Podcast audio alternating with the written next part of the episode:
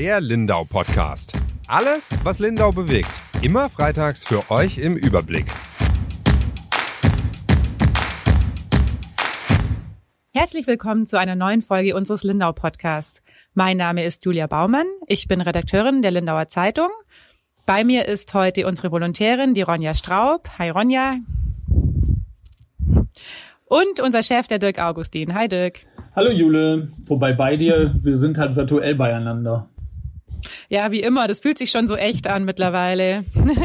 ja, ist ja auch Normalität seit fast einem Jahr. Ähm, was 17. März, als wir letztes Jahr in den ähm, äh, ins Homeoffice gegangen sind. Seitdem sehen wir uns deutlich mehr ähm, äh, virtuell als in Wirklichkeit.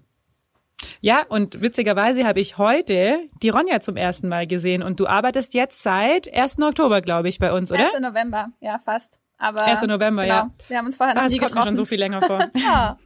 ja, das war ganz witzig. Äh, ich habe die Ronja ähm, äh, Ja. im Beruf noch nie äh, in Wirklichkeit gesehen, sondern wir haben uns zufällig auf dem Wochenmarkt in Ravensburg irgendwann mal getroffen, als ich Ja. dringend was in Ravensburg erledigen musste und dann gedacht habe, ich kaufe mir da an einem Stand noch Oliven und sowas. Und dann hat mich plötzlich die Ronja angesprochen und hat gesagt, hallo, ich bin übrigens deine Volontärin.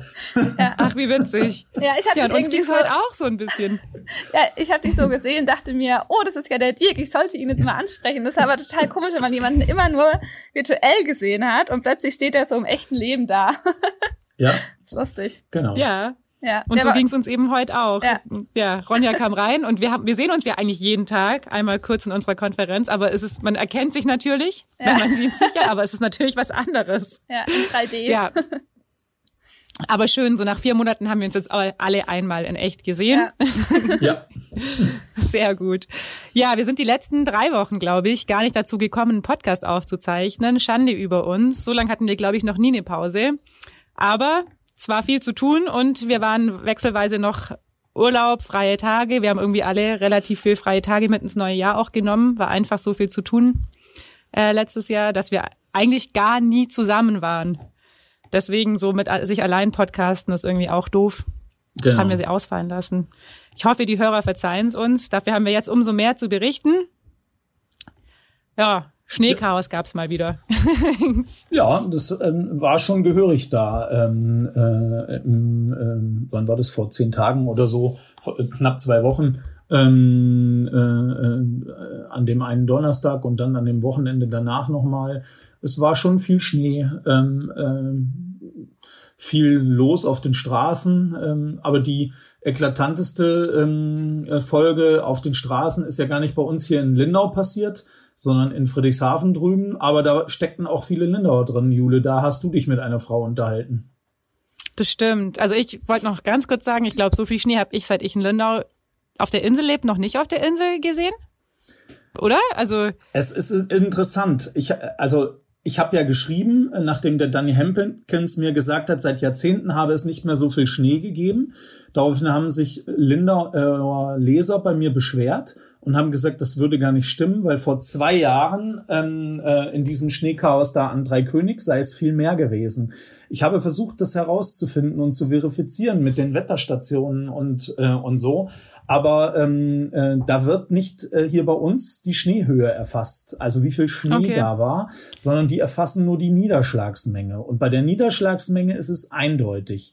Da war es vor zwei Jahren mehr als jetzt. Aber das war ja aber es war ein ganz anderer Schnee, oder? Genau, also sehr nasser ja. äh, Schnee von Anfang an und dann ist dieser Schnee direkt auch in Regen übergegangen Mhm. ähm, äh, und so und das war ganz anders als diesmal. Aber damals waren es also äh, äh, auf den ähm, Quadratmeter äh, 100 ähm, Millimeter Niederschlag innerhalb von diesen ähm, weiß ich nicht, ähm, an dem einen Wochenende, Samstagmorgen hat's angefangen und Sonntag und dann am Donnerstag danach kam auch noch mal ganz viel Schnee. Da waren es 100 Milliliter und jetzt waren es, ähm, äh, äh, jetzt weiß ich die Zahl nicht mehr ganz genau, ich glaube 68 Milliliter. Ähm, und so, das ist also schon jetzt deutlich weniger gewesen. Aber die ganzen äh, Wetterfachleute sagen auch, es kann aber sein, dass es diesmal mehr Schnee war als damals, Mhm. Äh, weil die Temperaturen, es war diesmal im Durchschnitt an diesen Tagen anderthalb Grad kälter und das macht schon einiges aus. Habe ich mir erklären lassen. Also von daher lässt sich die Frage nicht so genau klären. War es vor zwei Jahren mehr oder war es jetzt mehr? Okay, aber was sich, glaube ich, klären lässt, es war jetzt definitiv der schönere Schnee. Also vor zwei Jahren war das für mich irgendwie nur Stress und nur Sauwetter, auf gut Deutsch gesagt, weil eben, wie du gesagt hast, es ging dann schnell in äh, so Schneeregen über, es war irgendwie nur matschig. Es war ja auch das Problem der GTL damals mit, dass halt der Schnee so schwer war. Es sind ständig nur irgendwie Bäume und äh, Hausdächer eingekracht und so. Also jetzt hatten wir so ein kleines Winter Wonderland ein paar Tage. Ist natürlich vom Gefühl viel, viel schöner. Ja, vor allem der Samstag. Also am Donnerstag mhm. der Schnee und dann bevor es am Sonntag nochmal richtig viel draufgeschneit hat, der Samstag. Das war ein so traumschöner Tag, äh, wo eben der Schnee auch in den Bäumen, an den Ästen und Zweigen überall noch äh, drauf lag, weil es noch ja. keinen Wind gegeben hat und noch nichts weggetaut war. Und dann diese, das war ja fantastisches Sonnenwetter, das da drauf. Ähm, ich stamme ja aus Norddeutschland und ähm, wir haben einen Winterspaziergang an dem Tag gemacht. Hier, in, ich wohne ja in Oberreitnau, sind durch den Schnee gestapft und haben Fotos gemacht und haben das dann in WhatsApp-Gruppen an ähm, äh, äh, reingeschickt und unsere Verwandten, meine Frau stammt ja auch aus Norddeutschland, ähm, die haben alle nur gestaunt, weil da oben gab es nicht einen Millimeter Schnee. Ähm, äh, und die haben uns alle nur beneidet, weil das einfach so traumhaft schön war. Also das war also sowas habe ich schon lange nicht mehr ähm, erlebt. Und gerade in diesen Lockdown-Zeiten, wo man die meiste Zeit im Haus hockt, wenn man dann da so rausgehen konnte und das einfach so wunderschön war, das war einfach herrlich. Ja, glaube ich auch. Also das hat eben bei mir diese Wahrnehmung auch ausgelöst. Wahrscheinlich hatten wir noch nie so tollen Schnee. Die Menge ja. ist mir eigentlich egal, aber es war sehr schön. Aber wie du schon gesagt hast, es gab auch Leute, für die war das gar nicht so witzig, ähm, weil an dem Donnerstag hatte es ja so heftig angefangen zu schneien. Wir haben, hatten hier ein bisschen Probleme auf der A96 oder was heißt ein bisschen, da standen die Leute auch, äh, glaube 500 Autos hatte damals der Herr Steuer, ja. der äh, Polizeichef zu mir gesagt, standen auch mehrere Stunden im Stau, LKWs sind quergelegen, die sich teilweise auch nicht so klug, äh, also da hatten sich die Fahrer auch einfach nicht so klug verhalten und versucht zu überholen und dann sind sie halt nicht weitergekommen und dann hingen alle Autos dahinter. Es gab Stau bis nach dem Fendertunnel, also auch die Österreicher haben endlich mal wieder was mitbekommen von uns, ähm, wenn auch in negativer Form. Ähm, ja, dann hatten wir schon mitbekommen, wir fragen natürlich immer nach B31 bei der Polizei und da hieß es aber so den ganzen Tag, nee, B31 ist eigentlich in Ordnung. Bei Chrisbronn stand irgendwie ein Lastwagen quer, da staut sich's, aber tangiert eigentlich äh, so Lindau-Richtung gar nicht so sehr. Sie haben dann zwar auch abgesperrt, klar, damit nicht noch mehr Autos drauf fahren, aber äh, bei uns war dann nicht so wirklich Stau. Dann haben wir am nächsten Morgen relativ früh mitbekommen, dass aber ganz viele Lindauer in diesem Stau standen bei Friedrichshafen. Also da gab es dann mehrere Probleme, ähm, weswegen die Autos immer wieder standen. Also es war nicht nur dieser eine LKW bei Chrisbronn, es gab immer wieder welche, die liegen geblieben sind. Und da gab es tatsächlich ähm, auch Lindauer, die da die ganze Nacht standen das hat mich dann schon schockiert. Am Freitagmorgen hatten wir die das haben dann, halt Feierabend gehabt, wollten nach Hause fahren und es war nichts mit dem üblichen Weg von, keine Ahnung, eine halbe Stunde ähm, äh, und dann bin ich daheim, äh, sondern das hat halt viel, viel länger gedauert. Erzähl mal von ja. der Frau, mit der du geredet hast. Ja, das war dann, glaube ich, schon katastrophenähnlicher Zustand auch. Also ich habe mit einer Lindauerin geredet, die hat mir auch richtig leid getan, muss ich sagen. Ähm, weil ich bin auch mal eine Zeit lang nach Friedrichshafen gependelt, als ich da in der Redaktion gearbeitet habe und bin auch die B31 gefahren, da habe ich noch in der Ravensburg gewohnt. Und man weiß schon, wenn es blöd läuft und man zu einer doofen Zeit da drauf fährt, dann kann man da mal eine Viertelstunde länger brauchen oder auch mal eine halbe, kennt ja jeder hier. Bei dem Wetter weiß man auch, äh, wenn es blöd läuft, braucht man vielleicht eine Stunde länger. Ja, und so ist die auch draufgefahren. Um halb drei war das, glaube ich, hatte die Feierabend. Die arbeitet bei einer Zahnarztpraxis. Ähm, und kam auch noch auf die Auffahrt drauf. Das hatte ich sie gleich gefragt. Ich habe auch versucht rauszufinden, warum die Auffahrten nicht gesperrt waren, aber da muss so Chaos geherrscht haben, dass die halt auch immer wieder freigegeben haben und dann wieder gesperrt haben und es war halt dann teilweise zu spät. Jedenfalls die Auffahrt war frei, sie ist draufgefahren und eigentlich nur ein paar Meter weit gekommen, dann stand sie und stand halt mal. So, das kommt einem, glaube ich, gar nicht so ungewöhnlich vor, B31, äh, das kann schon mal passieren sie hat gesagt, sie hat dann gemerkt, dass es kein normal oder ihr wurde dann bewusst, dass es kein normaler Stau ist, so als es dann dunkel war, so 18 Uhr. Da stand sie halt immerhin schon dreieinhalb Stunden. Da hat sie dann gedacht, oh, es geht halt gar nichts vorwärts und nachwärts. Sie hat dann mit ihrem Lebensgefährten telefoniert, hatte auch noch ein Kind zu Hause. Ich meine, man muss dann ja als Mutter auch anfangen zu organisieren so ein bisschen. Also klar, Bescheid sagen, ich komme wahrscheinlich bis zum Abendessen, schaffe ich es nicht, wer kümmert sich? Sind Hausaufgaben gemacht, was auch immer sie da alles regeln musste. Ja, und dann stand sie da halt noch bis nachts um halb zwei, glaube ich, am Ende. Und das muss dann schon auch beängstigend gewesen sein. Ich meine, es war dunkel, sie hat gesagt, die Autos standen alle.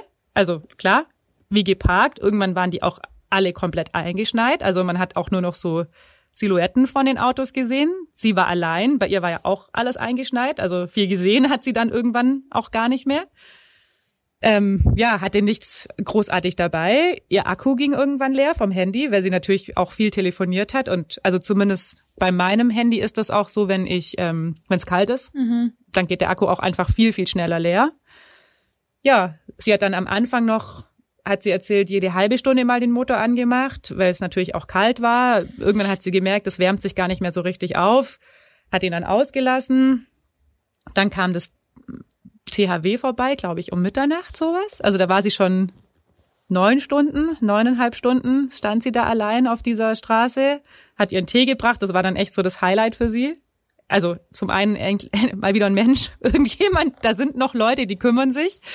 Ähm, und halt auch dieser warme Tee und hat sich dann irgendwann mit der, mit ihrer hier, ähm, wie nennt man die denn, Wärmedecken aus mhm. dem Erste-Hilfe-Kasten dann eingewickelt und am Ende hatte sie tatsächlich Glück, glaube ich, äh, so wie ich es versucht habe zu rekonstruieren, dass sie relativ weit hinten stand in dem Stau, ähm, weil dann irgendwann eben das THW und Polizei kamen und gesagt haben, äh, die Gegenspur ist jetzt wieder frei und sie können umdrehen ähm, und zurückfahren und dann quasi durchs Hinterland nach Hause mhm. fahren.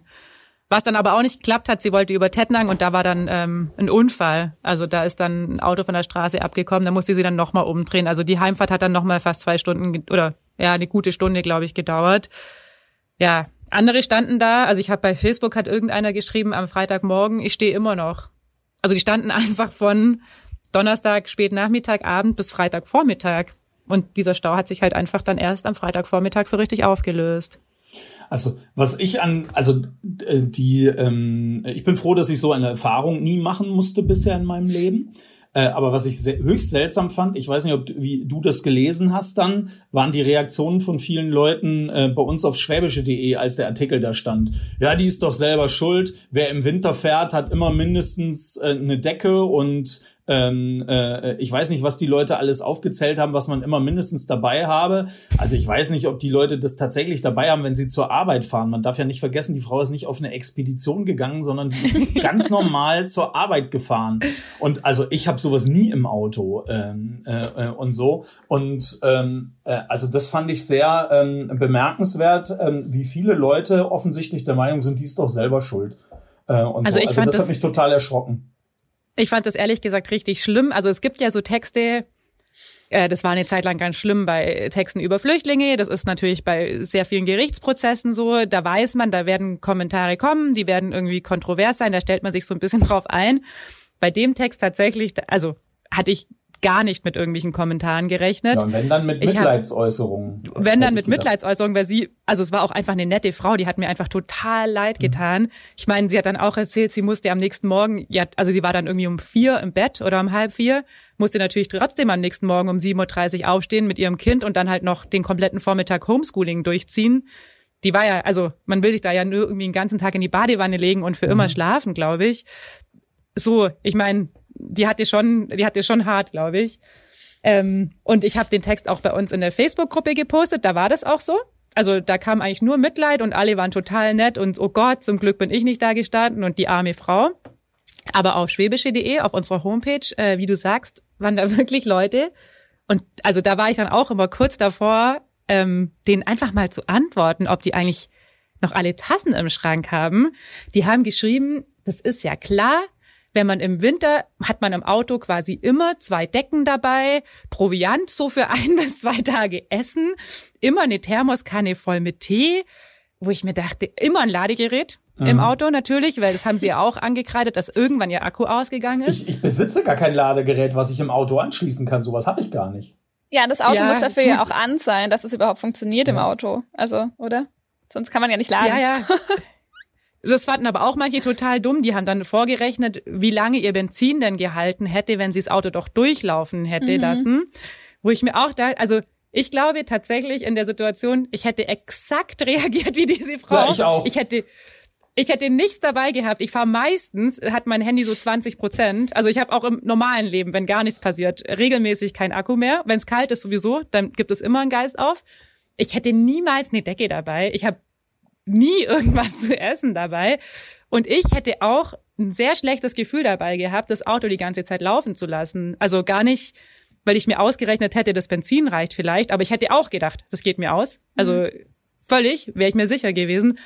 Aber man hat ja auch ein total schlechtes Gewissen, irgendwie zehn, elf Stunden da Sprit in die Luft zu blasen für ein bisschen warm haben. Also, das fand ich echt krass. Die Kommentare, und hätte fast drunter geschrieben, ihr riesen Vollidioten, seid doch froh, dass ihr einfach zu Hause in eurem warmen Ding wart und jetzt irgendwie auf der Homepage rumstenkern mhm. könnt.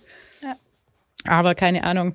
Also keine Ahnung, warum das also da passiert ist. Ich bekenne mich jedenfalls, ich habe sowas nie im, äh, im Auto. Ich hätte sowas vielleicht im Auto, wenn ich im Winter auf eine lange Strecke fahren würde, aber für ja. so eine Kurzstrecke. Und wie gesagt, die ist zur Arbeit morgens gefahren und wollte nachmittags wieder zurückfahren. Und auch wenn das im Winter ist und es ist von Friedrichshafen nach Lindau, ähm, also äh, äh, und ich habe sowas nie im Auto. Ronja, ja, wie, du wie sagst. mit dir? Nee, auch nicht. Ich koche mir auch nicht extra einen Tee, wenn ich losfahre.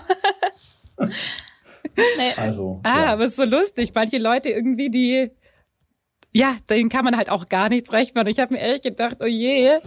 Also wirklich, mich hätten sie, ich wäre, ich hätte gar nichts gehabt. Ich wäre genau gleich wie die ja. da gesessen. Ja, ja. Ganz Und wie du sagst, wenn ich irgendwie die Tour nach Berlin geplant hätte, geschenkt, dann habe ich natürlich Essen ohne Ende dabei und Getränke, aber doch nicht beim Arbeitsweg. Nee. Ja, aber so sind sie manchmal die Leute. Aber nicht nur Schnee, auch äh, Corona hat uns natürlich in diesem Januar wieder viel ähm, äh, zu tun bereitet.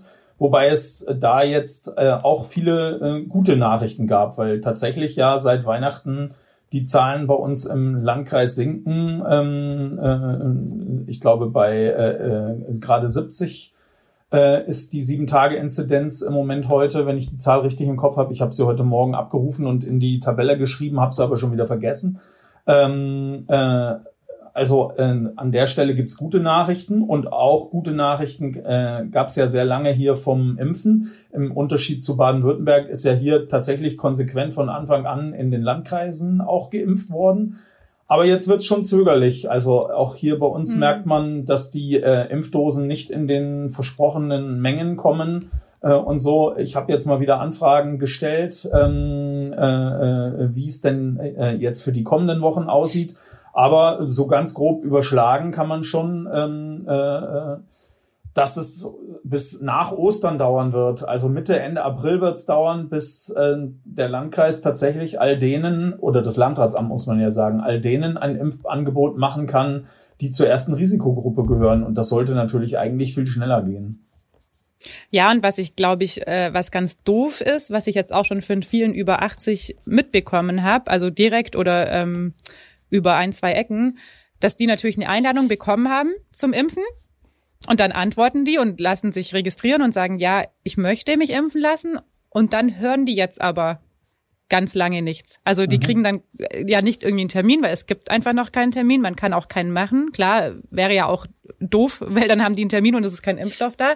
Aber die wissen jetzt gar nicht, was ähm, also was jetzt Sache ist. Ich habe letztens mit einem äh, Sohn von einer über 80-Jährigen gesprochen, der hat gesagt, ja, die hat die Hoffnung schon aufgegeben. Da habe ich gesagt, nein, da muss sie die Hoffnung nicht aufgeben, die kommt schon noch dran. Sagt er, nee, das ist vor Wochen gekommen und sie ist fix davon überzeugt, dass sie keine Impfung mehr kriegt.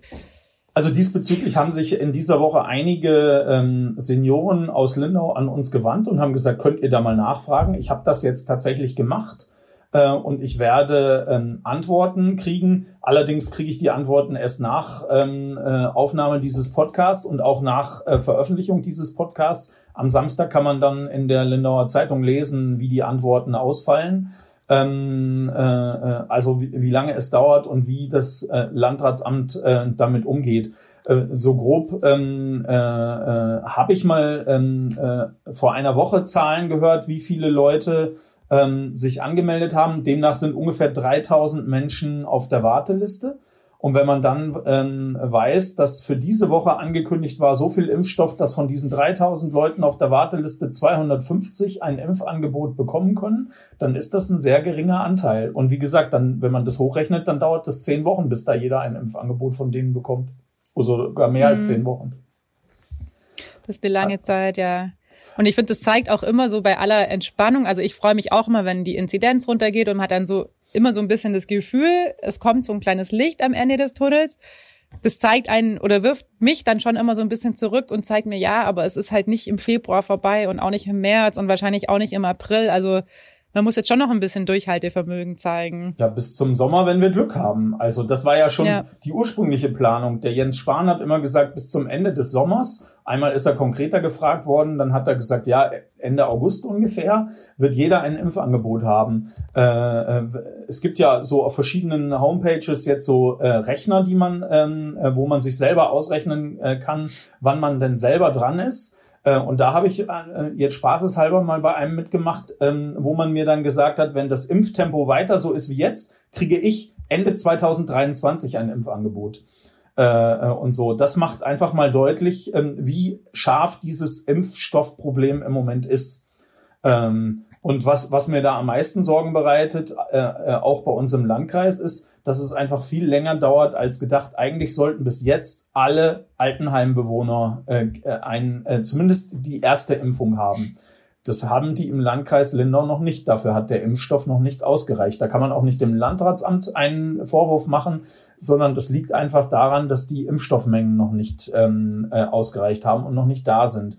Und jetzt, jetzt hoffen sie, dass sie es im Februar wenigstens hinkriegen. Und das habe ich vorhin vergessen, als ich gesagt habe, im Januar hatten wir eine Menge gute Nachrichten. Wir hatten im Januar auch die schreckliche Nachricht, dass alleine im Heiliggeist-Hospital in Lindau es ähm, 20 Corona-Tote äh, gegeben hat. Wir hatten ja im ähm, Ende November, Anfang Dezember dort einen Corona-Ausbruch. Ähm, äh, und dort sind sehr viele Bewohner und auch Mitarbeiter erkrankt. Also diese waren nicht nur äh, äh, äh, Corona-positiv, sondern die sind auch wirklich krank geworden. Einige von denen auch sehr schwer. Auch Mitarbeiter sind zum Teil sehr schwer krank geworden. Und 20 Bewohner sind inzwischen ähm, an Corona gestorben. Äh, und so. Und das macht auch bei uns im Landkreis vor unserer Haustür deutlich, wie wichtig es ist, gerade in diesen äh, Seniorenheimen zu impfen, weil die Menschen haben viel weniger Abwehrstoffe, die haben diesen Virus noch weniger entgegenzusetzen als jüngere Menschen. Und ähm, äh, äh, weil die alle so dicht beieinander sind, stecken die sich noch schneller alle untereinander an.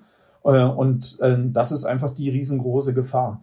Und ähm, da mag man in der Öffentlichkeit noch so oft diskutieren, man muss die alten Menschen besser schützen. Also ähm, die ähm, äh, der Heimleiter, der Herr Höhne vom Heiliggeist-Hospital beteuert, dass er alle Schutzmaßnahmen umgesetzt hat äh, äh, Besuch nur mit Test, alles nur mit äh, Masken und so weiter und so weiter, schon längere Zeit mit FFP2-Masken.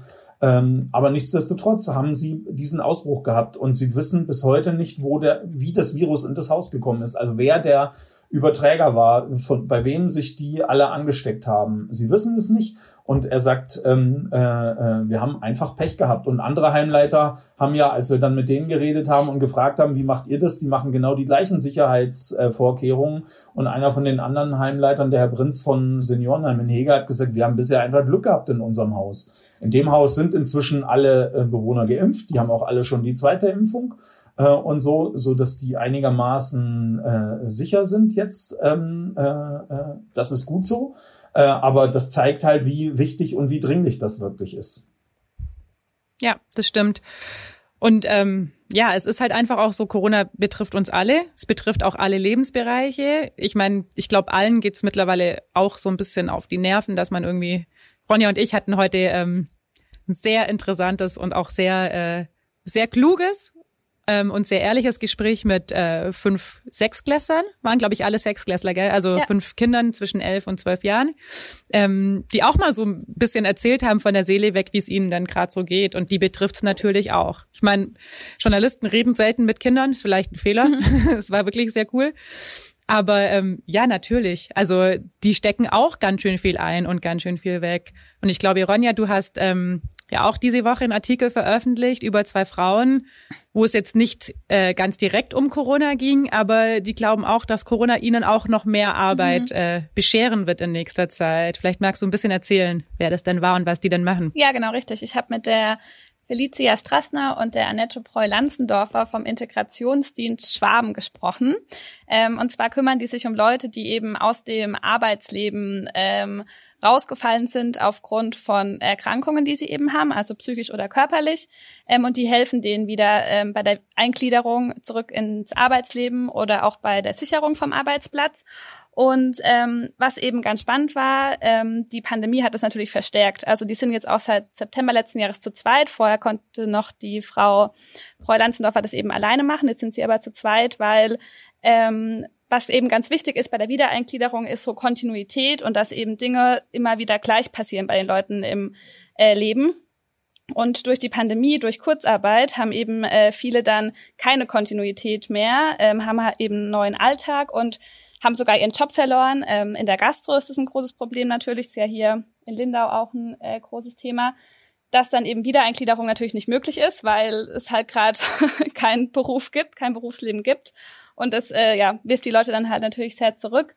Ähm, es ist so, die kümmern sich so um 130 bis 150 ähm, Menschen ungefähr, ähm, die sie eben betreuen und denen sie auch helfen möchten. Und ähm, genau, es ist ganz unterschiedlich, also psychisch oder körperlich erkrankt. Meistens bedingt sich das aber auch gegenseitig natürlich. Und es sind meistens Krankheiten, die eben im Laufe des Lebens gekommen sind. Also nicht jemand, der vielleicht schon immer im Rollstuhl sitzt, sondern das eben durch einen Unfall passiert ist. Und da ist eben das Problem, dass man da auch immer lernen muss, natürlich mit der ähm, Krankheit zu leben. Und ganz lang hat es dann vielleicht auch noch ganz gut funktioniert, aber irgendwann dann so, also die meisten Leute sind Ende 50 tatsächlich, Anfang 60, so in dem Dreh, ähm, ist dann die Belastung halt doch zu groß geworden und deswegen ähm, ist dann halt irgendwas Blödes passiert, dass sie dann halt nicht mehr ihr Leben auf die Reihe bekommen haben. Und was ich eben auch interessant fand, sie haben erzählt, dass Frauen und Männer da ganz unterschiedlich damit umgehen. Also ähm, Frauen sind ja tendenziell eher die ähm, sozialeren Wesen und das zeigt sich halt da auch wieder, dass die sich dann eher ein Netzwerk bauen und für dann so auch wieder eher rauskommen und Männer, für die ist es dann aber, wenn man Schwäche zeigt, vielleicht eher nochmal ähm, ja was Negatives und haben dann eben Leistungsdruck und ähm, holen sich halt dann auch äh, seltener oder weniger selten Hilfe als Frauen. Ähm, genau, das war da auch so ein ganz spannender Punkt. Ja, du hast gerade gesagt, dass, ähm, also zum einen hat mich die Zahl schon beim ersten Mal durchlesen erschreckt, mhm. dass das so viele Menschen sind, hätte ich nicht gedacht. Also 130, ja, glaube ich, gell? Oder 120, sowas um den ja. Dreh. Mhm. Das finde ich schon ganz schön viel. Und du hast gerade gesagt, ähm, dass für viele ein Problem ist, wenn was Unvorhergesehenes, äh, Negatives im Leben passiert. Mhm. Gerade bei psychischen Erkrankungen. Und ich meine, da ist Corona natürlich ein großer Faktor. Wir reden ja auch immer wieder mit ähm, dem Lindauer Psychiater, äh, dem Christian Peter Docks. Mhm der das ja auch sagt, also das muss nicht unbedingt heißen, dass die an Corona erkrankt sind, aber es gibt einfach auch Menschen, die leiden psychisch sehr stark unter dieser ganzen Krise, ja. die Corona ja mit sich bringt und die die Einschränkungen auch mit sich bringen und die das, ich darf keine Menschen mehr treffen mit sich bringen und die vielleicht auch dieses Netzwerken, was Frauen eher machen, aber auch erschwert. Mhm. Also weil man kann sich halt gerade nicht so gut treffen und so gut netzwerken und so gut austauschen. Ja, genau. Ja, deswegen haben solche Stellen ähm, einfach viel zu tun, aber ich finde es trotzdem auch wichtig, ähm, den Leuten auch zu zeigen, dass es hier sowas gibt. Mhm. Also ich hätte auch nicht gewusst, an wen ich mich da wenden kann. Ja. Also die haben tatsächlich auch gesagt, dass es so ist, dass sich zum Teil Arbeitgeber eben an sie wenden, aber ganz oft eben auch Betroffene selbst und dass ihnen deshalb auch so wichtig ist, dass man das halt auch sagt und auch weiß, dass ihnen auch ein niederschwelliges Angebot wichtig ist, aber Oft ähm, hängt es eben davon ab, wie gut sie auch mit den ähm, Betriebsärzten zum Beispiel zusammenarbeiten, weil, die das eben auch gut kommunizieren in den Betrieben, dann ist auch die Resonanz viel größer und dann merken die halt auch direkt, ah, okay, ähm, da ist jemand, an den kann ich mich wenden und dann klappt's halt auch besser. Und bei Betrieben, wo der Kontakt eben nicht so da ist, da ähm, hapert's dann halt auch öfter mal.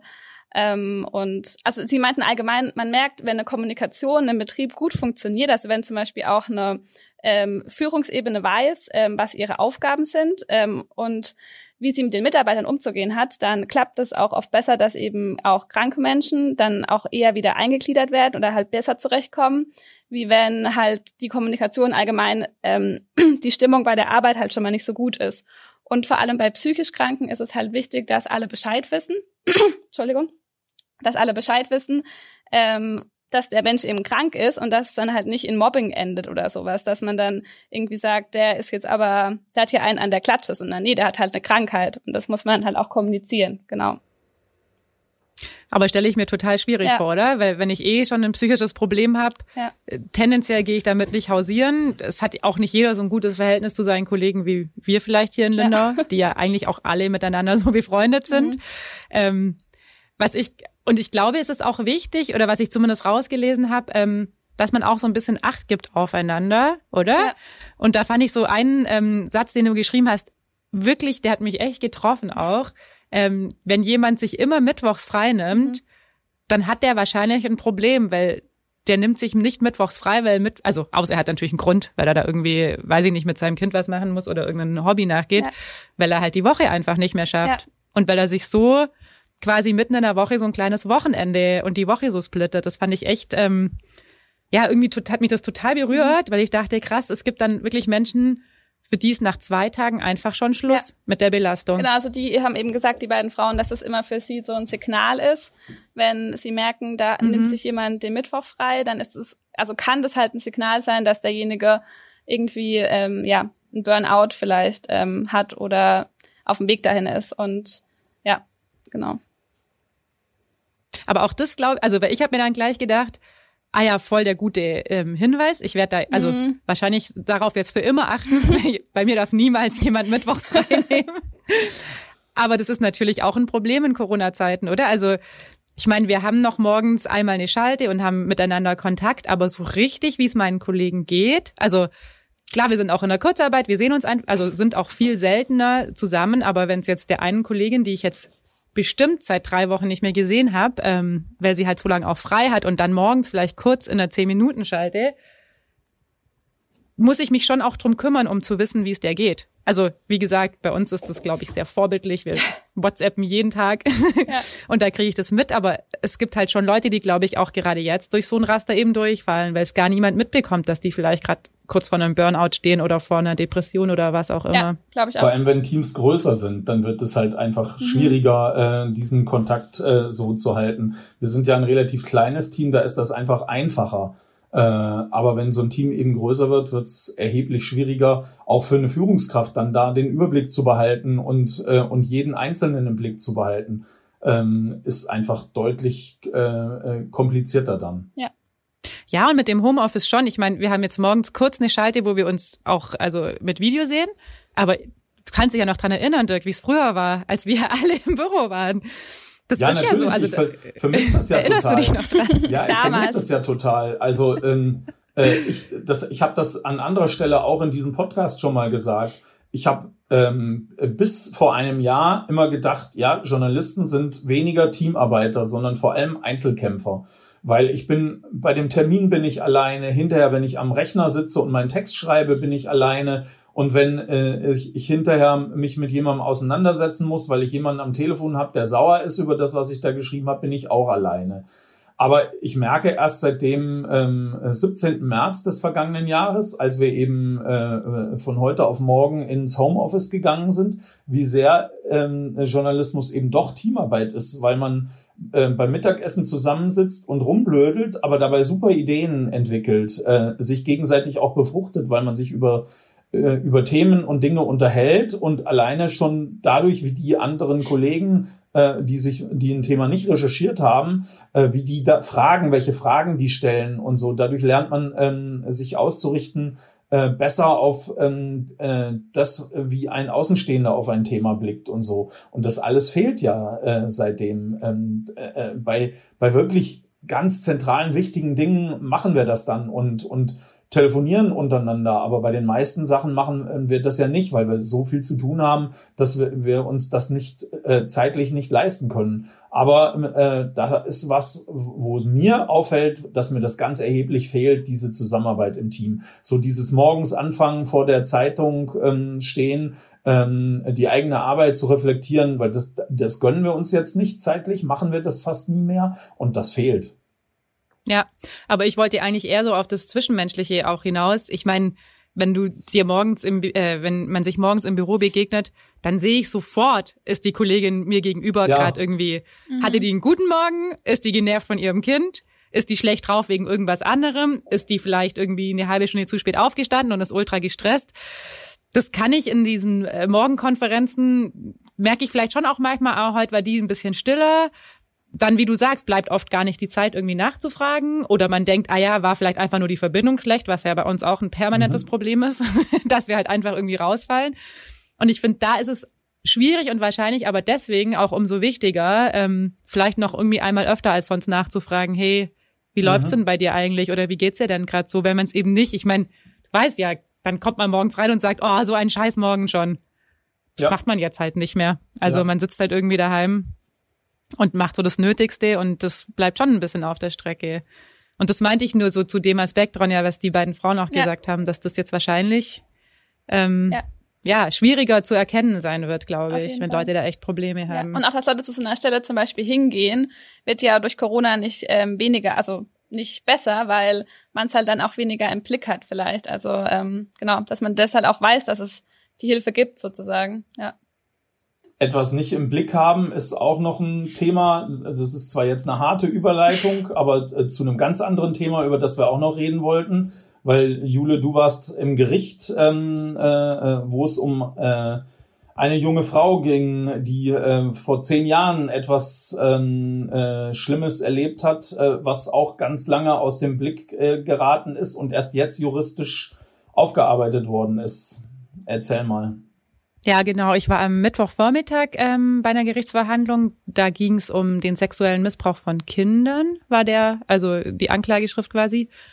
Und da ging es um eine junge Frau, die ist jetzt mittlerweile 20 Jahre alt und die wurde, als sie neun Jahre alt war, von ihrem eigenen Vater missbraucht. Und hat es aber jetzt ähm, tatsächlich 2018 kam das erst zur Anzeige. Und das war schon das, was mich ähm, dann direkt bei der Anklageschrift stutzig gemacht hat. Also ich habe die junge Frau gesehen, die war auch da. Und dann hat die Staatsanwältin eben vorgelesen, dass sie als Neunjährige missbraucht wurde. Und dann ähm, dachte ich mir schon, oh krass, das hat jetzt wirklich lange gedauert, bis das äh, verhandelt wurde. Ähm, was ist denn dazwischen passiert? Und das war ähm, bei ihr so, sie war neun Jahre alt und der Vater hat sich an ihr vergangen. Also wir beschreiben das ja auch immer nicht so detailliert. Das, ähm, äh, ehrlich gesagt, für mich ist das auch immer recht schlimm bei solchen Gerichtsverhandlungen. Ich hatte jetzt im November oder Dezember schon mal eine, da hat ein Onkel seinen Neffen missbraucht. Ähm, der war zwölf, also es war ein ganz aktueller Fall. Das war auf einem Campingplatz in Lindau. Ähm, und man kriegt, wenn man bei der Gerichtsverhandlung ist, schon sehr detailliert mit, was da passiert ist. Also das war eine Landgerichtsverhandlung, da sind die, ging's auch um Details, ähm, die teilweise auch, also was heißt teilweise, das war alles total ekelhaft. Ähm, und jetzt eben beim Amtsgericht auch. Ähm, ja, ich kann so viel sagen, der ist nicht bis zum Alleräußersten gegangen, aber das war schon ein eindeutiger sexueller Missbrauch von diesem Mädchen. Und das ist ähm, dreimal passiert. Und dann hat es plötzlich aufgehört. Das wurde auch nicht so äh, ganz erklärt, warum das äh, plötzlich aufgehört hat. Ich habe so meinen eigenen oder mir meine eigenen Gedanken drüber gemacht, ähm, weil dieses Mädchen, da kamen die Nachrichtensendungen, da hat sie irgendwie geguckt mit äh, Mama und Papa und da ging es wohl um einen sexuellen Missbrauch von einem Kind und dann hat sie gesagt, das hat der Papa auch mit mir gemacht. Und das wurde dann aber, ähm, also die Mutter hat nicht ausgesagt, deswegen weiß ich gar nicht genau. Sie hat ihr auf jeden Fall nicht geglaubt, also es kam nicht zur Anzeige. Die haben dann irgendwie gesagt, red doch nicht so ein Mist oder was für ein Quatsch. Der Vater hat ausgesagt, der war ja Angeklagter, der hat gesagt, er hat damals, er war damals einfach still, weil er hat sich so geschämt. Und ich, also das kann ich nur interpretieren. Ich glaube, dass das für ihn vielleicht der Auslöser war, dann das äh, sein zu lassen, weil ihm das dann vielleicht auch bewusst geworden ist, aber das ist äh, pure Spekulation. Ja, dann ähm, war das quasi vorbei. Niemand hat was angezeigt, niemand hat was geglaubt, niemand hat mehr drüber geredet. Es war überhaupt kein Thema mehr in der Familie. Und die haben dann ähm, auch in Anführungsstrichen ganz normal Familienleben weitergehabt. Also die Tochter hat musste dann auch aussagen, dazu komme ich gleich noch ähm, hat gesagt, das war auch eigentlich okay. Sie war immer so ein bisschen genervt, dass der Vater so sehr derbe Sprüche bezüglich Frauen und Mädchen abgelassen hat. Das hat sie dann auch, als sie so in die Pubertät kam, das fand sie einfach, weiß nicht, vielleicht auch peinlich, wenn da mal Freundinnen da waren oder so, aber das fand sie einfach doof. Aber ansonsten sei das schon alles ganz in Ordnung gewesen. Die Eltern haben sich dann irgendwann getrennt. Ähm, und das, der Papa hat das Mädchen dann zum Baden abgeholt. Da war sie so 16, müsste sie da, glaube ich, gewesen sein. War wohl auch ein ganz schöner Nachmittag, so wie sie es geschildert hat. Ähm, und als sie dann nach Hause gegangen ist, äh, zur Mama wieder, er hat sie abgeladen und dann auch noch irgendwie wohl hochgebracht. Sie ist eine Treppe hochgestiegen, ist er hinter ihr gelaufen und hat immer gesagt, hat ihr so auf den Hintern geklapst und hat gesagt, du hast schon einen ganz schön tollen Knackarsch oder irgendwie so. Und sie hat gesagt, er soll aufhören, er hat nicht aufgehört und das war dann quasi für sie so sieben Jahre nach der Tat ähm, der Auslöser, dass sie das ihrer Mutter nochmal erzählt hat. Also sie hat dann gesagt, Mama, ich muss dir was erzählen. Ähm, der Papa hat mich als kleines Kind missbraucht. Ähm, ja, das hat dann noch mal eine Weile gedauert. Also die Mutter hat es ihr dann offensichtlich geglaubt, hat dann den ähm, Vater konfrontiert damit. Sie haben ihm wohl auch angeboten, dass er sich selber anzeigen kann. Das hat er nicht gemacht. Dann hat es noch mal ein Jahr gedauert, bis sie sich getraut hat, zur Polizei zu gehen. Also es war für das Mädchen offensichtlich alles super schwierig. Ich meine, das kann man sich ja auch nur im Ansatz vorstellen, äh, was da in einem passieren muss. Ähm, dann, sie hat gesagt, allein wäre sie nicht gegangen. Irgendwann hat der Bruder gesagt, ähm, komm, wir machen das zu zweit, ich gehe mit dir und haben dann die Anzeige gemacht. Der Vater hat dann auch ähm, gestanden bis zu einem gewissen Punkt. Ich glaube, da gab es ein schriftliches Geständnis dann auch. Ähm, das wurde aber gar nicht, also wurde zumindest nicht verlesen. Ähm, was ich dann wirklich schlimm fand bei oder bei der Gerichtsverhandlung, das ist ganz oft bei ähm, Fällen von sexuellem Missbrauch, dass dann noch so das Einzige, was die Täter quasi noch für die Opfer tun können in diesem, also in der Situation, ihnen die Aussage zu ersparen. Also das wirklich einzig Gute, was der Täter dann noch machen kann, ist zu sagen, ich gestehe, das war alles so, ähm, wie es mir vorgeworfen wird, weil wenn er das eben nicht sagt, dann muss das Opfer nochmal aussagen. Und da war der Fall, dass er war angeklagt in drei Fällen und hat dann ähm, irgendwie plötzlich gesagt, nee, es war nur einmal. Ähm, und dann hat er irgendwie aber auch gesagt, er erinnert sich gar nicht mehr so gut, wo ich mir auch, klar, als Zuschauer hat man dann natürlich seine eigenen Gedanken und du denkst dir dann, du Arsch im Endeffekt, du hast das Leben von deinem Kind nachhaltig zerstört und erzählst jetzt hier, du erinnerst dich einfach nicht mehr so wirklich dran. Das muss sich doch eingebrannt haben in dein Gehirn. Ähm, und dann hat sein Anwalt ihm das Geständnis vorgelegt, dann hat er gesagt, ah ja doch, äh, stimmt, genauso wie es da drin steht, stimmt's.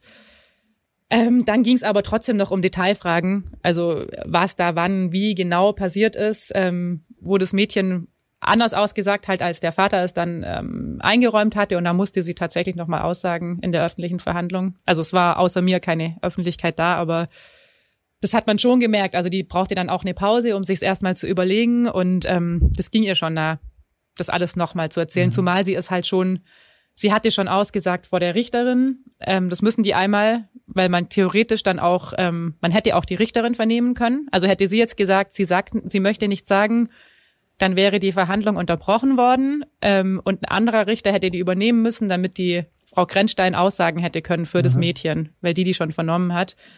Ähm, sie hat es bei der Polizei schon mal gesagt und sie hat auch mit einer Psychiaterin, also mit einer Gutachterin schon darüber gesprochen. Heißt, sie musste jetzt halt nochmal die ganze Geschichte ähm, erzählen. Das war für sie, glaube ich, schon schlimm, wobei sie es ähm, relativ gefasst dann auch über die Bühne gebracht hat. So, das hat er ihr nicht erspart. Ähm, ja, sie wurde ja dann nochmal er wurde Opfer dann eigentlich in dem Moment sozusagen, oder? Ja. Ja, also ich, ich meine, das kann man sich ja auch nur versuchen vorzustellen, wie unangenehm mhm. Das sein muss. Alle starren ja. sie an, wenn sie eine Pause macht, alle starren sie an. Also da gab es noch ein, klar, der Anwalt von ihrem Vater, die Staatsanwältin, die Richterin, zwei Schöffen waren da. Ich war natürlich auch da. Also das ist ja auch natürlich nochmal ein Hemm, ja, eine Hemmschwelle das war, glaube ich, schon schlimm für sie. Mhm. Vielleicht kannst du noch mal was dazu erzählen, wie schwierig das dann ist, so einen Text zu schreiben, weil da geht es ja auch zum Beispiel darum, das Ganze so zu äh, schreiben, dass man weder den Täter noch das Opfer erkennt, weil ich meine, das Opfer lebt hier noch in Lindau, der Täter inzwischen nicht mehr, aber das Opfer lebt hier noch in Lindau und natürlich ähm, äh, dürfen wir durch unsere Arbeit nicht dafür sorgen, dass die jetzt gebrandmarkt ist und dass die jeder erkennt äh, und so. Mhm. Vielleicht kannst du da noch mal ein bisschen einfach sagen, worauf man so achtet, äh, wie man sowas macht ähm, äh, und so und was eben die Dinge sind, die unter keinen Umständen in der Zeitung stehen sollen dabei.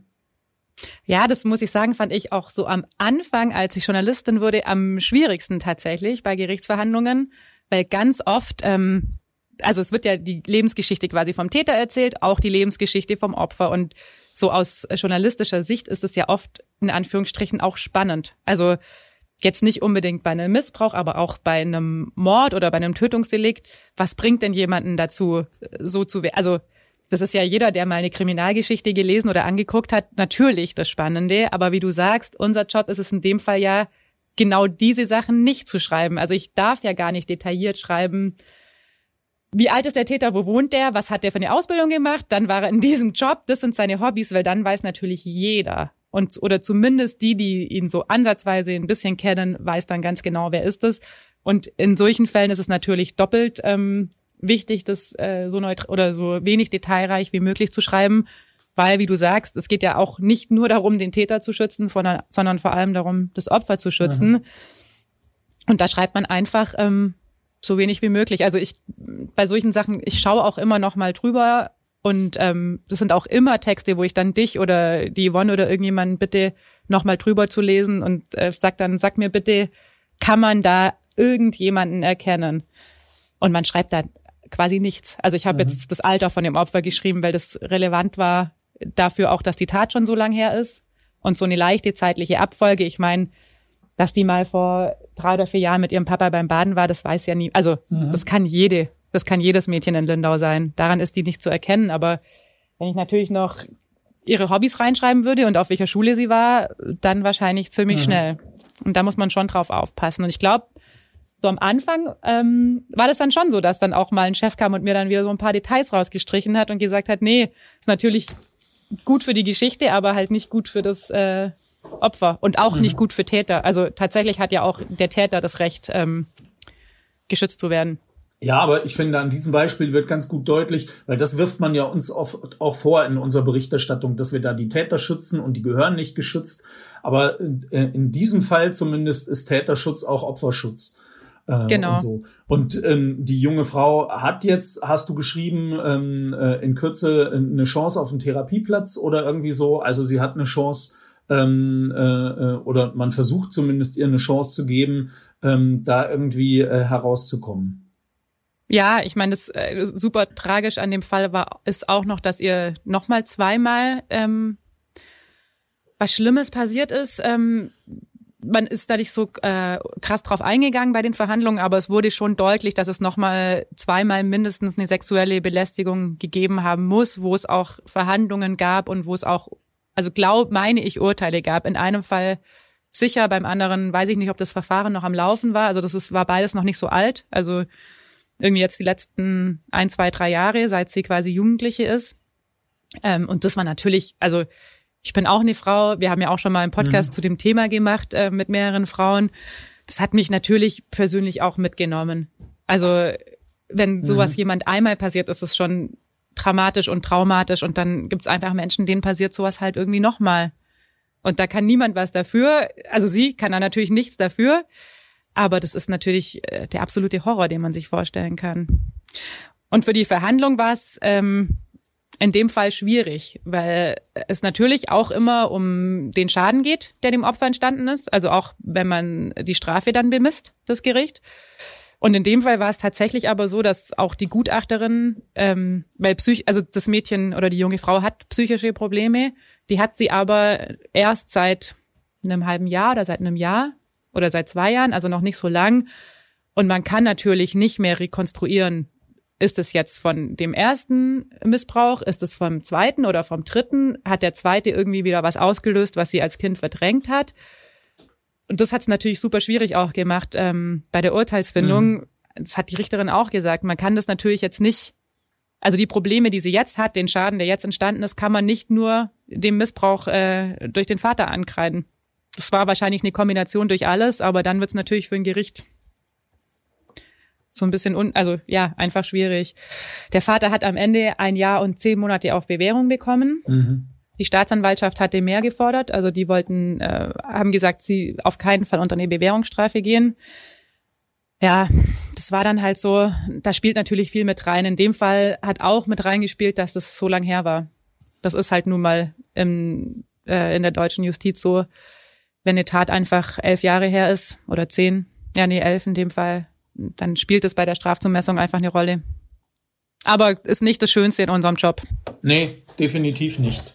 Ähm, und deshalb äh, machen wir so einen Text auch, nehmen uns äh, die entsprechende Zeit dafür, das vernünftig machen zu können. Da sind wir halt froh, ähm, dass wir uns das leisten können und dann nicht ähm, quasi mit dem Urteil schon raushauen müssen, wie das in manchen Großstädten, wo dann fünf oder sechs äh, Journalisten da drin sind und wo die dann auf solche Feinheiten oft einfach gar nicht mehr achten können, sondern dass wir uns leisten können, einfach zu sagen, okay, das machen wir jetzt in aller Ruhe, weil da ist uns einfach die äh, die Qualität und Seriosität des Textes wichtiger als ähm, die Nachricht gleich rauszuhauen. Äh, ähm, an, an der Stelle. Das kann man äh, äh, an der Stelle einfach auch nutzen, um das entsprechend mal zu erklären, wie wir da vorgehen.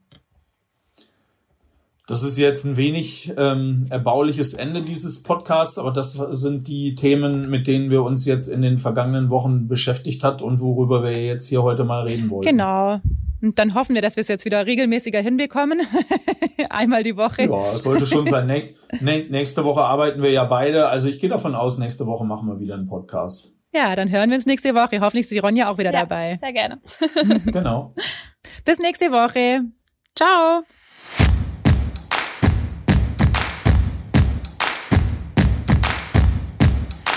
Der Lindau Podcast. Alles, was Lindau bewegt. Immer freitags für euch im Überblick.